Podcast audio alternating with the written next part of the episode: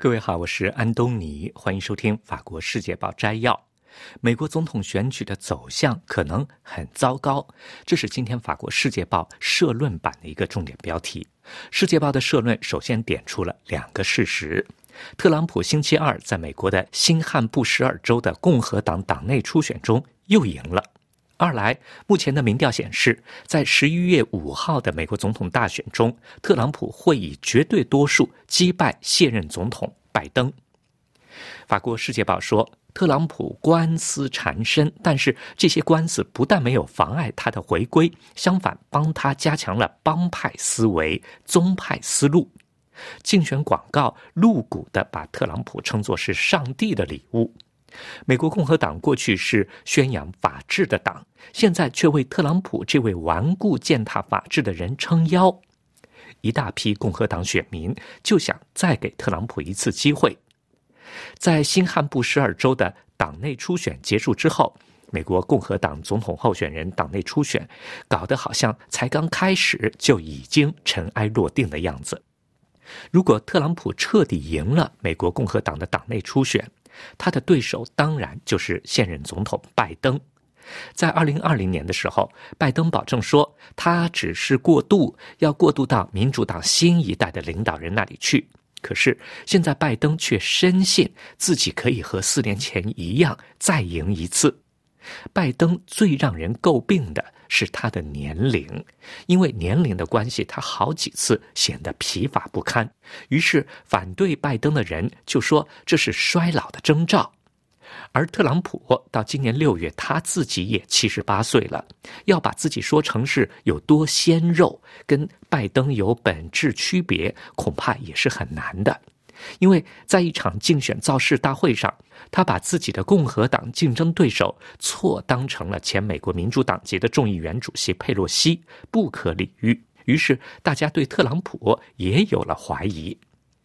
特朗普这副样子，加上他的一件件的官司接踵而来，于是特朗普的律师们就想尽办法要把官司推到总统选举之后。一旦特朗普赢了，那就又把特朗普放在了凌驾于法律之上的位置了。这一定让不久以后的美国总统大选成为美国历史上最奇怪的一次大选。而且，特朗普的胜选也不是最确定的事情。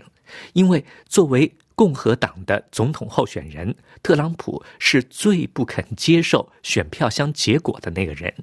另一边，美国共和党选民中觉得重振美国需要一个能够打破成规的人来领导，这样的选民人数还正在不断的上升。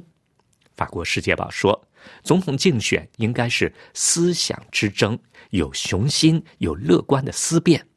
我们面对挑战，尤其是气候方面的挑战。特朗普这位美国前总统闭口不谈，再这样下去，美国选民将埋葬他们的美国梦。到十一月份，他们没有选择，要么罔顾事实，谴责对美国的蹂躏，要么对特朗普的胡言乱语造成民主被践踏的风险提出警告。法国《世界报》今天还专门发了文章，对特朗普在任期间的外交措施提出了质疑。文章说，当时美国单方面承认以色列对叙利亚戈兰高地的主权，把美国在特拉维夫的大使馆搬到了耶路撒冷，同时任命了一个力挺以色列在约旦河西岸殖民的人当美国大使，引发了争议。当时，美国还关闭了华盛顿巴勒斯坦代表团，切断了负责巴勒斯坦难民的联合国机构的美方分摊金，推出了一个为以色列单方面利益量身定做的和平方案。这个方案实际上就是提出收复整个约旦河西岸的设想。特朗普也把美国手中的牌拿下，没有要以色列做出任何回报。法国《世界报》说，对内塔尼亚胡为代表的以色列右派的出格行径，美国共和党人极力参与抹杀巴勒斯坦方面的质疑声，最后酿成了2023年10月7号巴勒斯坦方面在对现实的冲撞。就在哈马斯屠杀以色列平民的两个星期之前，2023年9月22号，以色列总理到联合国的讲台前展示一幅中东的新地图。根据这幅地图，以色列要把整个加沙和约旦河西岸归为己有。法国《世界报》的结论是：如果美国选民决定把特朗普送回白宫，特朗普将会处在他自己为他的继任留下的伊朗问题和巴以问题的死胡同里。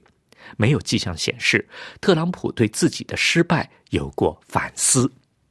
好了，各位，以上听到的是今天的《法国世界报》摘要，由安东尼编辑主持，感谢收听。